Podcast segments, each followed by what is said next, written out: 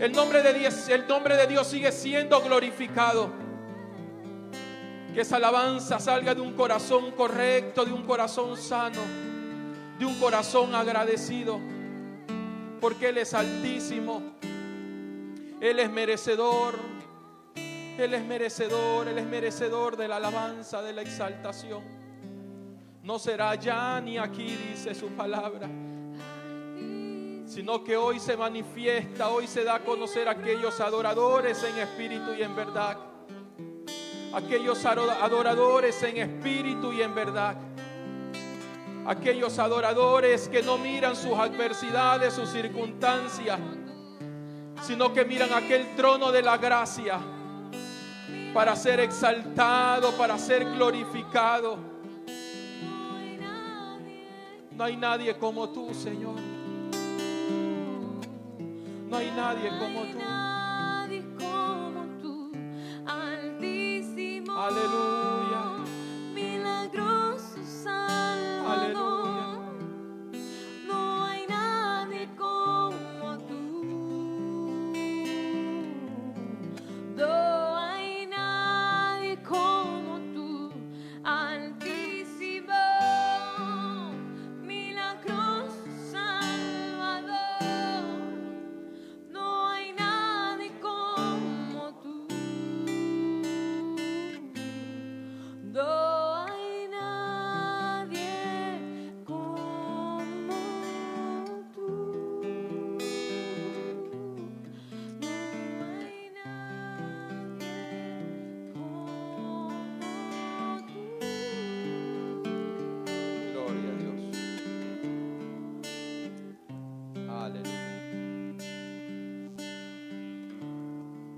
Tómate ahí 5 o 10 segundos más para adorarlo a Dios.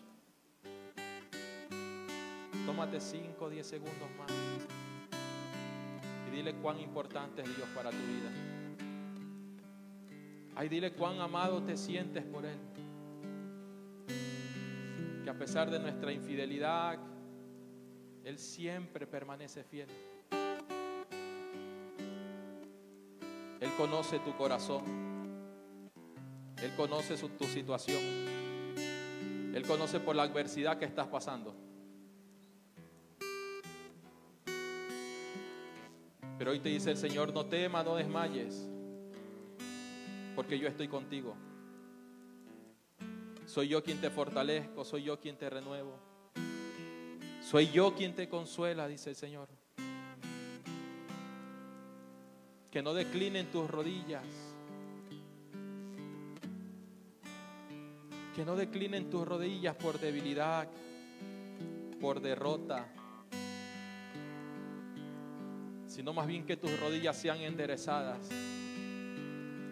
y tus manos levantadas para adorarlo a Él, para exaltarlo a Él para glorificarlo a Él. En el nombre de Cristo el Señor. Amén. Amén. Démosle un fuerte aplauso al Señor. Amén.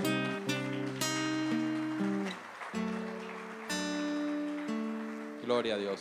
Pueden tomar sus asientos. O perdón, no tomen sus asientos. Saluden por favor a su hermano que está al lado. Denle la bienvenida pues ahí díganle una palabra de amor, una palabra de bendición. Si quieren abrazarse, abrácense. Desen ese, ese calor de hermandad. Que a veces cuánto estamos necesitando de un abrazo. Cuánto estamos necesitando de ese apoyo, de ese respaldo, de ver que sí hay alguien a nuestro lado. Que sí hay alguien a nuestro lado. Amén. No regresen a su puesto sin antes haber saludado a todos. Verán que hay cámaras, ¿ah? Todo está siendo grabado. Gloria a Dios. Amén. Ok. Bueno, esperamos a nuestra hermana Marjorie que todavía falta de saludar.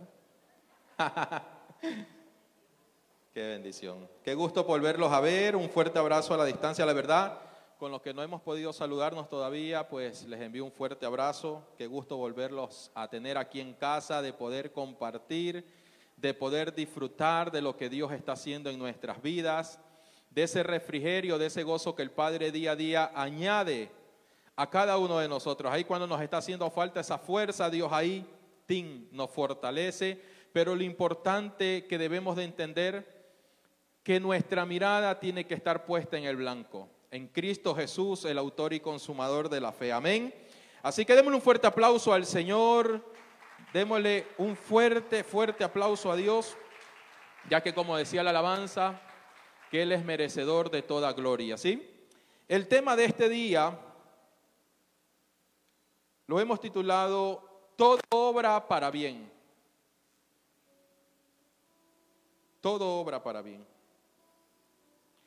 Y a veces cuando escuchamos este tema o, esta, o leemos esta palabra, que todas las cosas obran para bien, no es porque es un asunto de, de decir, bueno, ya la verdad, lo que llegue a pasar, que, que se haga como Dios quiere. No es un asunto de decir, Señor, rehuso o abandono lo que tú me has entregado. Porque al fin y al cabo dice tu palabra que todo obra para bien. Y a veces cuando leemos la palabra de Dios lo hacemos de una manera muy ligera. Y creemos que este obra para bien es un asunto de, de decir, me resigno a lo que vaya a pasar con mi vida. Pero cuando entendemos la palabra de Dios por revelación, por guía del Espíritu, entendemos que la palabra que Dios ha firmado en nuestro corazón va a producir pertenencia y permanencia en él. Es por eso que dice el libro de Lucas que cuando somos edificados, cuando somos cimentados sobre la roca, podrá venir vientos fuertes, podrán venir olas fuertes a golpearnos, pero nada nos podrá separar de Él. Nada nos podrá mover de Él. Y así muchas veces nos sentimos cuando hay circunstancias o problemas que se presentan en nuestras vidas. Y hay personas que a veces dicen, ¿será que este es el fin? ¿Será que hasta aquí llegué? Y nos olvidamos lo que ya Dios habló a nuestras vidas. Tan solo es asunto de esperar un poco más de tiempo. Y es eso lo que muchas veces nos cuesta, esperar. ¿A cuánto nos gusta esperar? ¿Ya estamos siendo perfeccionados en la paciencia? ¿O todavía necesitamos un poco más? Cuando a veces les mandamos ese mensajito, pero no nos responden hasta después de dos, de tres horas. ¿Tenemos paciencia o no tenemos paciencia? ¿No? Peor cuando nos dejan en visto. A veces queremos meternos en el celular y salir al otro lado, ¿cierto? Cualquier parecido, con la cualquier parecido que tenga con la realidad es pura coincidencia, ¿sí? Y es ahí donde muchas veces Dios habla nuestras vidas. De que aprendamos a ser pacientes porque todas las cosas obran a nuestro favor. Todas las cosas obran para bien. Y hoy vamos a leer en el libro de Juan capítulo 11, como decía Jorge, los que tienen Biblia inteligente o Biblia textual, por favor, saquen y vamos a leer en el libro de Juan capítulo 11 del 3 al 6. Enviaron pues las hermanas para decir a Jesús, Señor, he aquí el que amas está enfermo. Oyéndole Jesús dijo, esta enfermedad no es para muerte, sino para que la gloria de Dios, para que el Hijo de Dios sea glorificado por ella. Y amaba Jesús a Marta, a su hermana y a Lázaro. Cuando yo, pues, que estaba enfermo, se quedó dos días más en el lugar donde estaba. Y estamos hablando de la historia de Lázaro.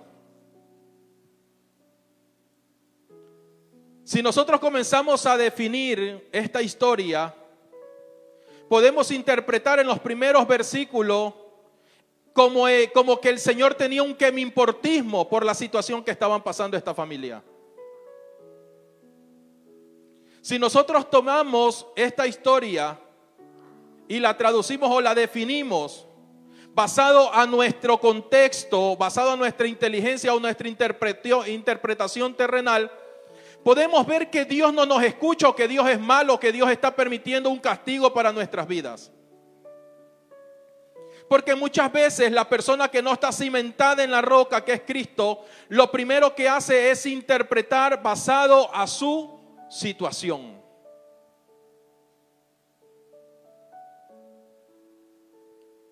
Y el Señor cuando se entera que Lázaro estaba enfermo, dice que Él toma la decisión de no ir enseguida, sino que ir después de dos días.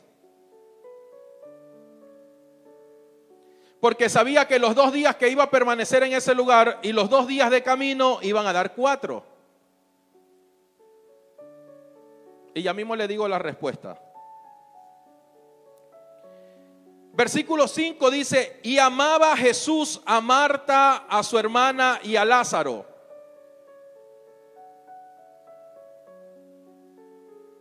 Como una persona que amaba no pudo estar con aquellas personas en el momento exacto que lo necesitaban.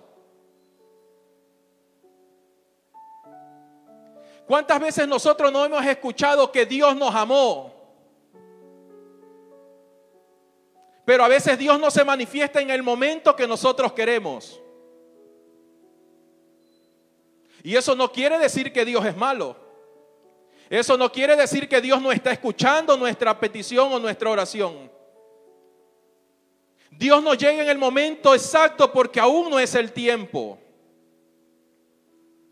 Dios a veces no responde a nuestras oraciones porque aún no es el tiempo. Pero todas las cosas obran para bien. Yo les pregunto a ustedes, nosotros como padres que amamos a nuestros hijos, como hermanos que amamos a nuestro consanguíneo, como hijos que amamos a nuestros padres en el momento que nosotros nos, nos, nos ¿cómo es? Nos, se me fue la palabra.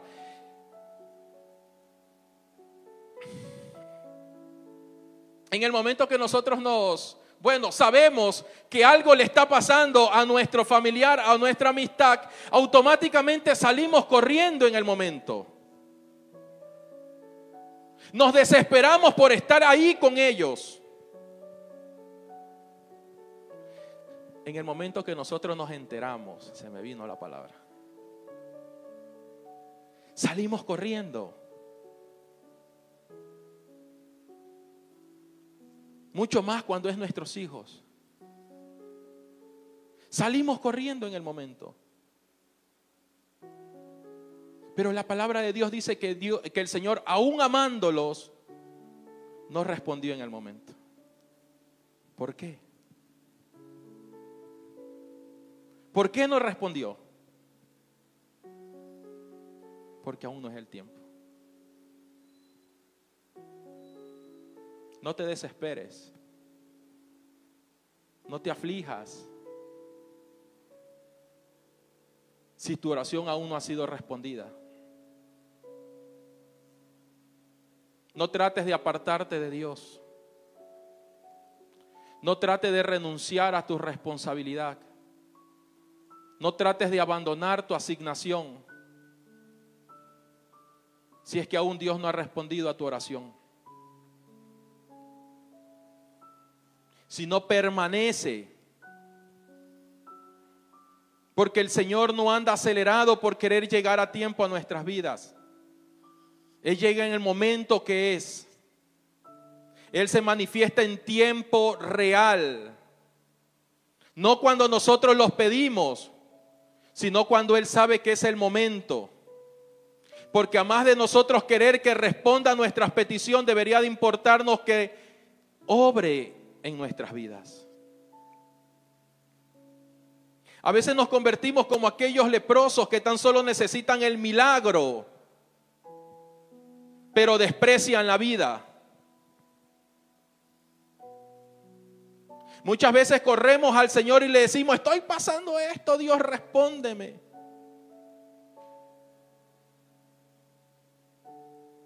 Si el Señor nos dijera, y yo cuando te hablo, ¿por qué no obedeces?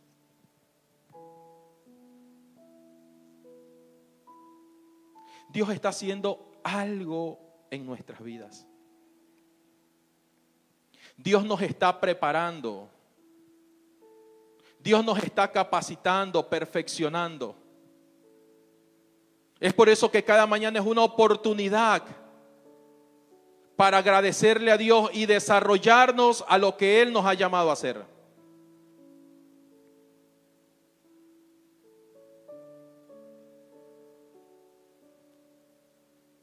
Hay ocasiones donde nos preguntamos, Señor, pero si tú nos amas, ¿por qué permite que pasemos esto? Porque no hay de otra manera en que cambiemos. No hay otra manera en que aprendamos a reconocer que necesitamos cambiar. Y la palabra de Dios dice que Él desea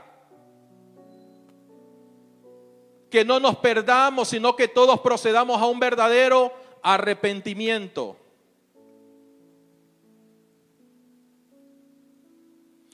Marta y María no estaban entendiendo lo que el Señor estaba haciendo en sus vidas.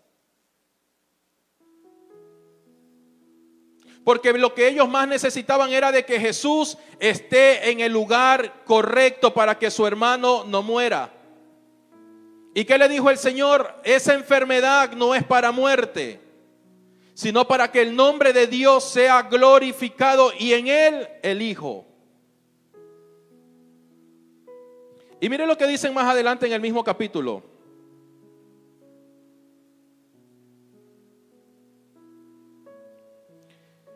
Versículo 11 dice, dicho esto, les dijo después, nuestro amigo Lázaro duerme, mas voy para despertarle. ¿Acaso Marta y María no tenían la capacidad para despertar a su hermano? Para que Jesús le diga, luego voy a él para despertarlo. Jesús no se estaba refiriendo a lo que estaba pasando en el momento. Jesús se estaba refiriendo a lo que iba a acontecer después. Pero ¿cuál era el afán de Jesús de llegar al cuarto día? Ahora les explico. Para la costumbre judía, dice que cuando alguien moría, ellos tenían la esperanza que su, familiar resucite hasta el tercer día, porque ese era bajo sus costumbres. Si Jesús llegaba al tercer día o al segundo día, todo lo que iba a acontecer en ese lugar se lo iban a adjudicar a lo que para ellos ya era una costumbre. Y es por eso que él dice, voy a llegar dos días después, perdón, voy a retrasarme dos días más, porque más dos días de camino iban a ser cuarto. Para el cuarto día ya no había esperanza para Marta y María. Ahora sí entendemos por qué llegó Jesús al cuarto día. Ahora sí vamos a entender por qué aún Jesús no responde tu oración. Ahora sí vamos a entender por qué el Señor no está orando, aunque tus ojos no lo vean, no está obrando en el matrimonio. Ahora sí vamos a entender por qué el Señor no se evidencia de lo que está obrando en el corazón de nuestros hijos. Ahora sí vamos a entender por qué aquel familiar está, proceso, está pasando ese proceso tan difícil y no vemos respuesta. Porque aún no es el tiempo, mas sin embargo todas las cosas están obrando a nuestro favor. En medio de esa injusticia que está viviendo tu familiar, tu hijo, tu hermano, tu amigo, es en esa injusticia donde la gloria de Dios se va a manifestar. Es en medio de ese problema familiar donde nadie le da esperanza de que se vuelvan a reconciliar. Es en ese lugar donde la gloria de Dios se va a manifestar. Señores, que esa mala decisión que tomé me dejó con los recursos bien bajos. Es en ese lugar. Es en esa circunstancia donde la vida de Dios se va a glorificar en ti. Es que el doctor me dijo que ya no hay esperanza para esta enfermedad que tengo. El doctor me dijo que no encuentra cuál es el problema de esta situación, pero es ahí donde Dios se va a glorificar.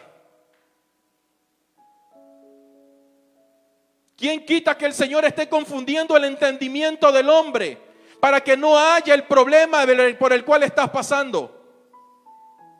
Porque recuerda que ese cuarto día está por manifestarse en tu vida.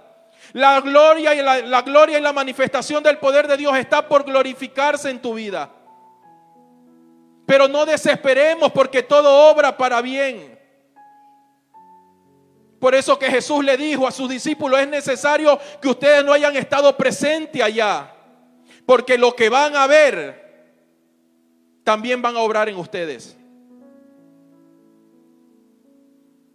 Versículo 14 dice, entonces Jesús le dijo claramente, Lázaro ha muerto.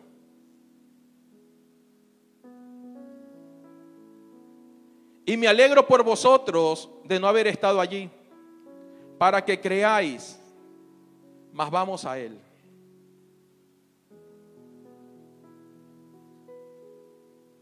Dios está rompiendo nuestras expectativas.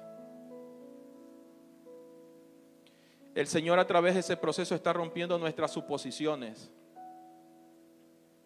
Todo lo que a veces queremos decir, Señor, ¿qué tal si yo mejor hago esto para que las cosas vayan mejor? O no, Señor, ¿por qué mejor aplico lo de aquí para que las cosas no vayan a ser tan fuertes en este proceso y no me vaya a apartar? En tu proceso no tiene relevancia lo que tú quieras hacer. Tu ayuda que muchas veces quieres ofrecerle a Dios es irrelevante. Porque Él no necesita que tú obres en medio de ese proceso, sino dejar que Dios obre en tu vida. Que Dios nos enseñe a ser seguros, confiados, dependientes de Él. Que el Señor obre a través de su Espíritu en esa área que no nos está permitiendo creer que Él lo va a hacer. Porque a veces somos buenos nosotros para tener palabra de ciencia para todos. Pero cuando esa palabra necesita hacerse vida, no creemos. Salomón dice que fue levantado como rey. Y dice que le pidió sabiduría a Dios para administrar ese reinado. Y el Señor se lo concedió. Pero lo curioso de todo es que Salomón tenía palabra, consejo y sabiduría para todo el mundo, menos para él.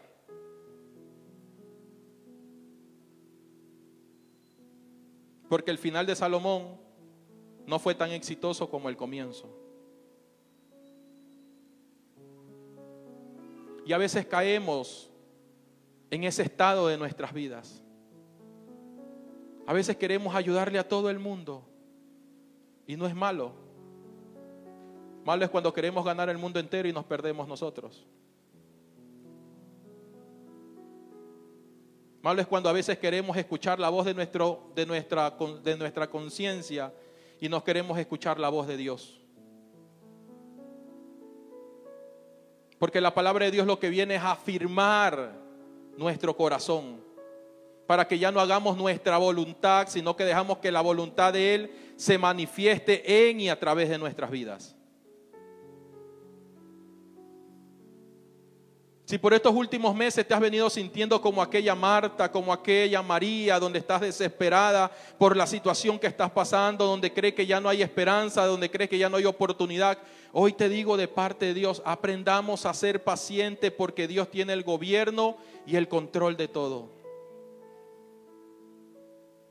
Cada vez que abres tus ojos es señal de que Dios permanece fiel en ti. Cada vez que tienes la oportunidad de abrazar a tus hijos, abrazar a tu esposo, tu esposa, tu mamá, tus hermanos, es la oportunidad que Dios está evidenciando que está en ti. que está en nosotros.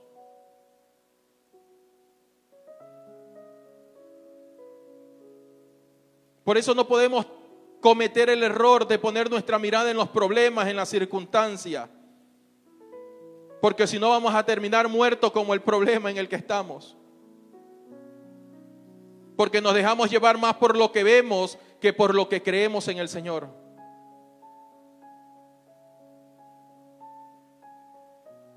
Y es por eso que el Señor permite a veces muchas situaciones difíciles en nuestras vidas. Porque de una u otra manera está llamando nuestra atención. De una u otra manera está tocando la puerta. Aquí estoy, miren acá. Levántense, despierten. Porque Él permanece fiel. Él no va a permitir que ese problema, esa enfermedad o, no sé cuál sea la circunstancia, aborte y gobierne tu vida. Sino aún en ese momento cuando ya no tienes fuerza, donde ya no tienes esperanza, es cuando Él se manifiesta en ti. Es cuando Él dice, aquí estoy, hijo mío, levántate porque yo no te dejaré ni te desampararé. Que es necesaria esta leve tribulación para que sea fortalecido, renovado y afirmado en el llamado que Dios ha hecho a cada uno de ustedes. Aun cuando se levantan a conspirar, aun cuando se levantan a murmurar en contra tuyo, deja que Dios sobre en esa circunstancia. Porque si nosotros vamos a querer echar mano de esa circunstancia, lo vamos a terminar empeorando. Pero dice su palabra, yo voy delante de ti. Yo voy delante de ti. El salmista David cuando se encontraba afligido, angustiado, dice que había como caído como aquel, aquel pozo profundo, dice que ahí clamó al Señor. ¿De dónde vendrá mi socorro? ¿De dónde proviene nuestra ayuda? Del Señor quien hizo los cielos y la tierra. De aquel que no aparta su mirada de ti. De aquel que no te ha dejado ni un segundo solo. Porque aún en medio de esa agonía de muerte Dios ha estado presente en tu vida. Porque aún en medio de ese fracaso, en medio de esas situaciones difíciles, Dios siempre ha permanecido fiel. Ahí cuando ya no has podido más con esa situación, Dios te ha dado sabiduría e inteligencia para no quedar en ese estado de muerte, sino levantarnos. Y como dice su palabra, que nos ha hecho más que vencedores en Cristo Jesús. Pero todo está obrando a tu favor. No te sientas que Dios es que te has quedado solo, de que Dios te ha abandonado. Todo está obrando a tu favor. Aún si tu familia te abandonó, Dios está haciendo que todas las cosas obren a tu favor. Porque nos ama. Porque dice que nada nos podrá separar de Él. Porque dice que estamos escondidos con Cristo en Dios. Porque nos ha hecho uno así como Él es con el Padre, uno solo. Esa situación laboral, esa situación económica, esa situación matrimonial, esa situación de enfermedad no va a producir muerte en ti, porque ya en Cristo Jesús dice que fuimos crucificados, sepultados y hechos nueva criatura. Por lo tanto, la muerte ni el pecado ya no se va a enseñorear de nuestras vidas. Porque en Él permanecemos vivificados. Y aun cuando nuestros ojos se cierren, no experimentemos, vamos a experimentar una segunda muerte, sino que la palabra lo llama que vamos a descansar.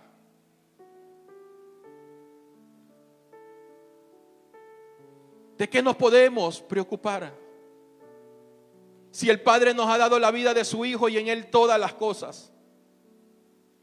¿De qué tenemos que temer si en Él permanecemos seguros? ¿Por qué tenemos que angustiarnos? Si dice que Él no le da más carga de lo que nosotros podamos resistir.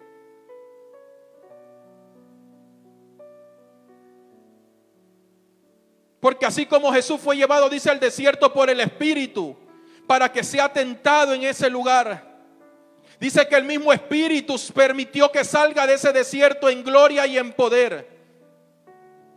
Si así como Satanás perdió el alma de Pedro para zarandearlo como a trigo, dice que el mismo Señor intercedió, pidió al Padre para que su fe no falte.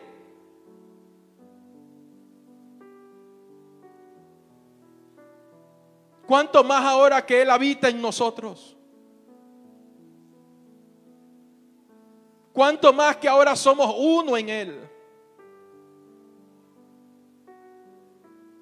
Nada podrá destruir lo que ha sido sembrado con justicia y verdad. Nada podrá romper lo que ha sido edificado en Cristo Jesús. Nada podrá separarnos, ni aun lo que Él mismo creó.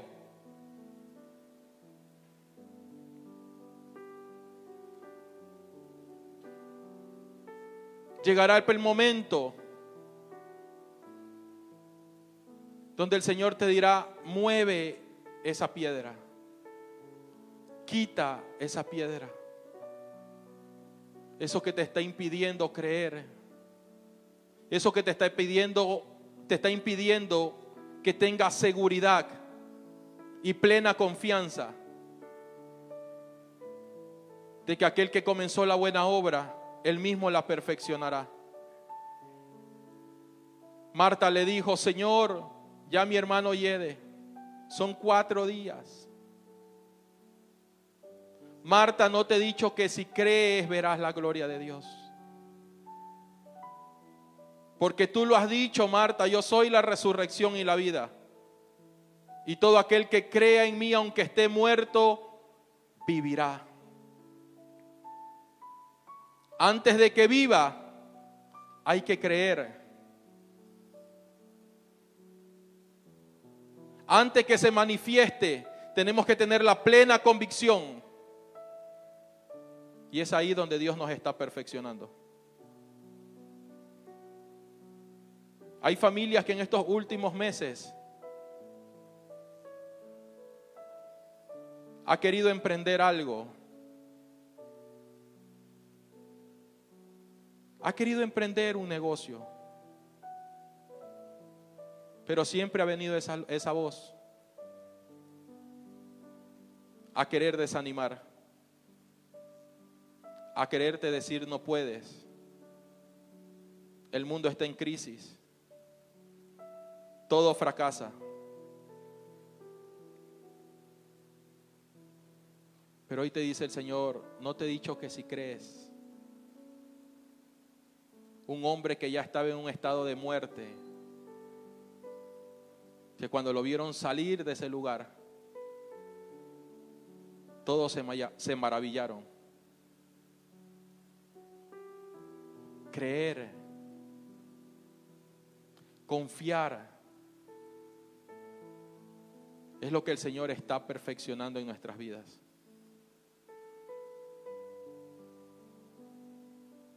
Hay personas que viven por mucho tiempo desapercibidos por la falta de confianza, por la falta de identidad. Y viven como un estado de muerte, pasan desapercibidos. Si se sientan al lado tuyo, uno ni, ni se da cuenta que están ahí.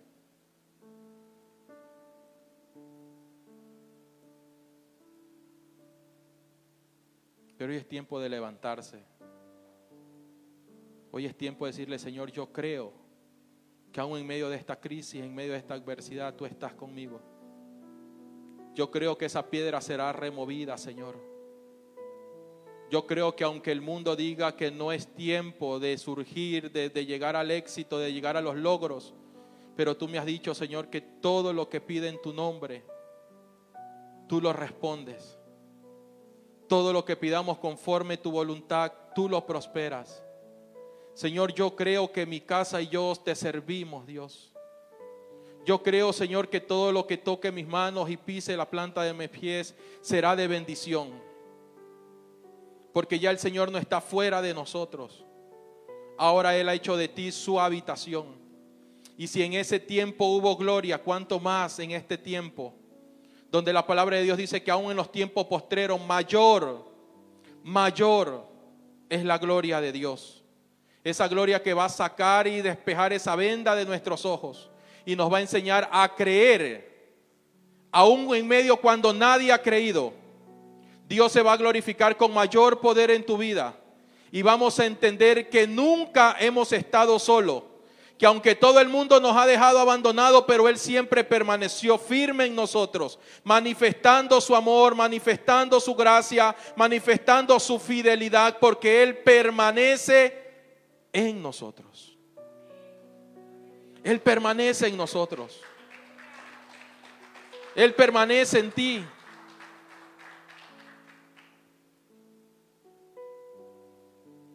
Y muchos de los judíos habían venido a Marta y a María para consolarlas. Y Jesús le dijo, yo soy la resurrección y la vida. El que cree en mí, aunque esté muerto, vivirá. Habiendo dicho esto, fue y llamó a María, su hermana, diciéndole en secreto, el maestro está aquí y te llamó. María cuando llegó donde estaba Jesús, se postró ante sus pies y le dijo, Señor, si hubieses estado aquí, mi hermano no habría muerto. Si hubieses estado aquí, mi hermano no habría muerto. ¿Cuántas veces no le hemos dicho al Señor, Señor, si tú me hubieses hablado antes, no me habría pasado esto? Señor, si tú me hubieses dicho cómo tenía que desarrollar esto, no me hubiese pasado lo de acá. Ahí, cuando aún no experimentábamos la presencia y el favor de Dios, Él nunca ha dejado de obrar en nuestros corazones. Él nunca ha dejado de obrar en nuestras vidas. Él nunca nos ha dejado solo, aunque no lo sintamos, aunque no lo veamos. Porque muchas personas dicen que yo tengo que sentir la presencia de Dios para saber que Él está ahí. Y a veces es necesario no sentir la presencia, porque Dios no es sensorial, Dios no se mueve por sentimientos, Dios es real. Y aunque nuestros ojos no los vean, Él permanece ahí. O yo les pregunto, a veces nuestro hígado no lo sentimos, pero está ahí. Está ahí. O necesitamos que el hígado haga algún movimiento para decir, aquí estoy. No. A veces no sentimos que Dios está en el lugar, pero Él permanece. Él permanece. Así que no te desesperes, no te angusties.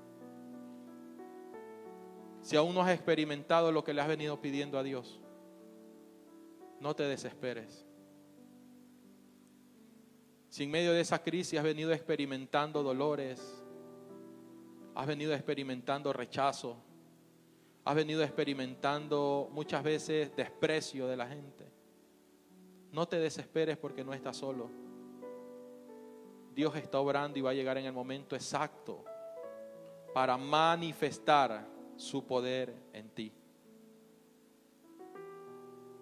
Yo te invito a que te pongas sobre tus pies.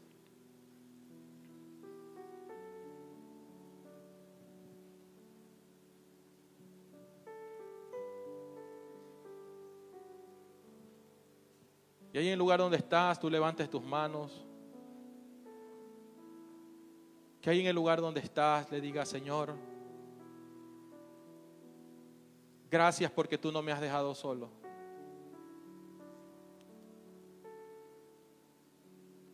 Gracias, Señor, porque tú permaneces fiel. Gracias porque tú estás en mí.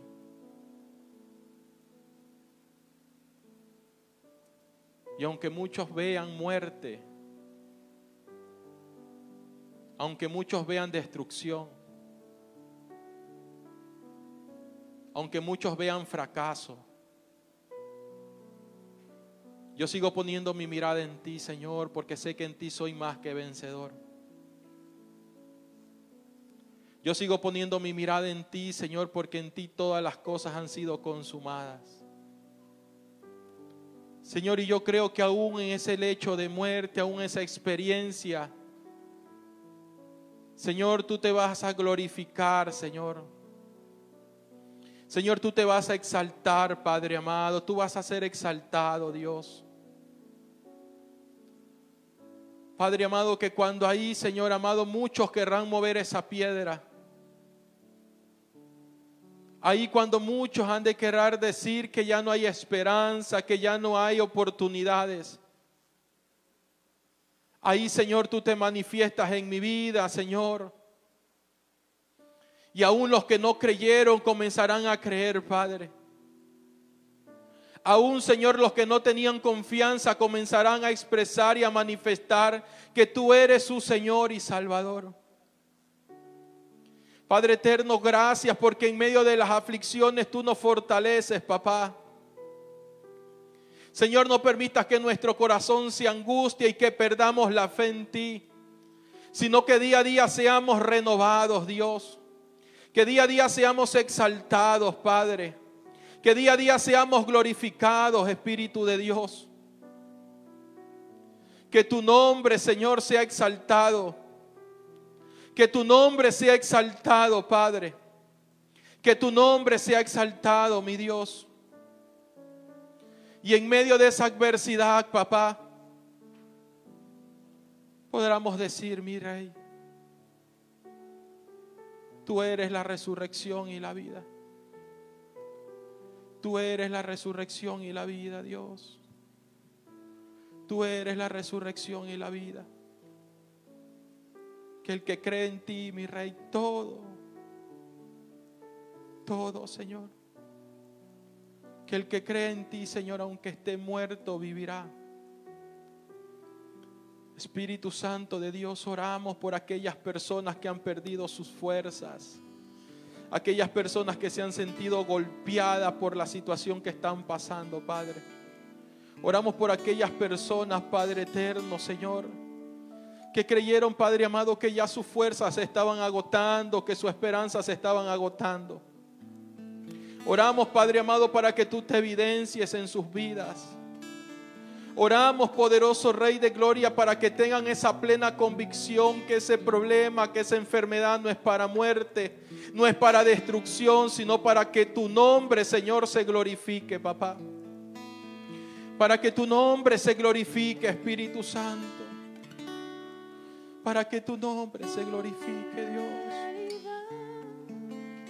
Es grande Sí, Espíritu Santo.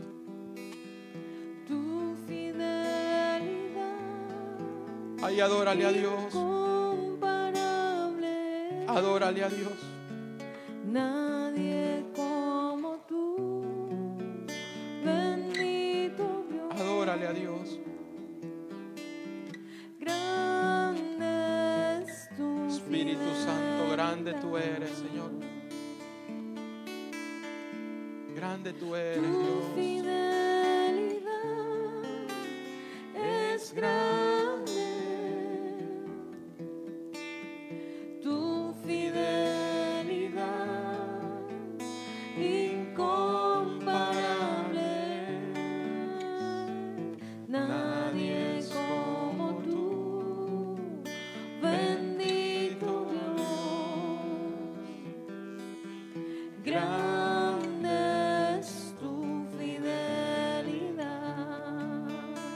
Su fidelidad es grande.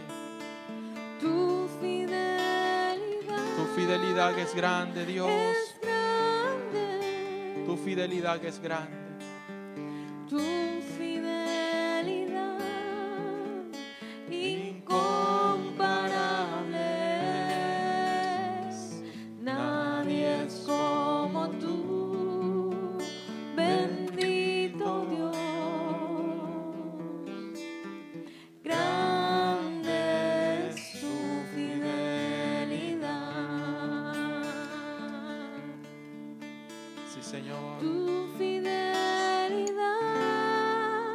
El lugar donde es estás,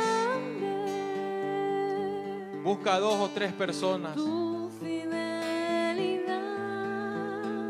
Busca a dos o tres personas y dale un fuerte abrazo. Ora por ellos. Ora por ellos y recuérdale que Dios es fiel. Recuérdales que Dios es fiel. Que no están solos, Señor está con ellos, que Dios está con nosotros, que Él no nos ha dejado solos ni incomparable. sino que Él está con nosotros, que Él permanece fiel, que Él no necesita llegar al lugar donde Él ya está. Que Él ya no necesita llegar al lugar donde ya está. Tú no estás solo, tu problema no es para muerte. El problema en que estás pasando no es para muerte. La enfermedad que estás pasando no es para muerte. No es para muerte. Ahí ora y recuérdale que esa situación que está pasando no es para muerte, sino para que el nombre de Dios se glorifique en tu vida. Para que tú conozcas al Señor en tiempo real. Para que esa situación que estás pasando puedas experimentar su gracia, su favor, su fidelidad. Que entiendas que todo obra para bien, que todo obra para bien, Nadie como tú. que todo está obrando en tu vida, que todo está obrando a tu favor, que nada se perderá si está en sus manos, que nada se perderá si está en sus manos, nada se perderá, nada se perderá, nada se perderá. Si estamos en Él, nada se perderá. Si Él está en nosotros, nada se perderá. Nada se perderá. Aún a veces las, las decisiones que tomamos no producen que nada se pierda en Él.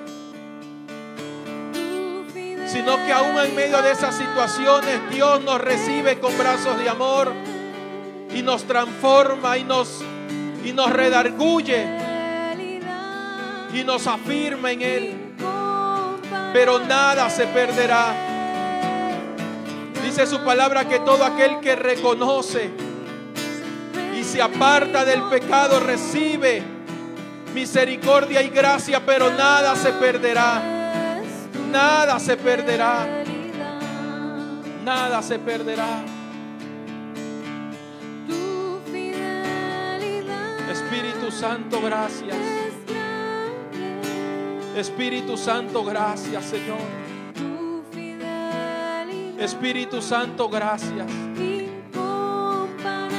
Porque ahí el Señor se está evidenciando en ti, se está manifestando en ti. Ahí cuando ya no pedí, ya no podías más, el Señor está diciendo, aquí estoy, yo te fortalezco, yo te renuevo.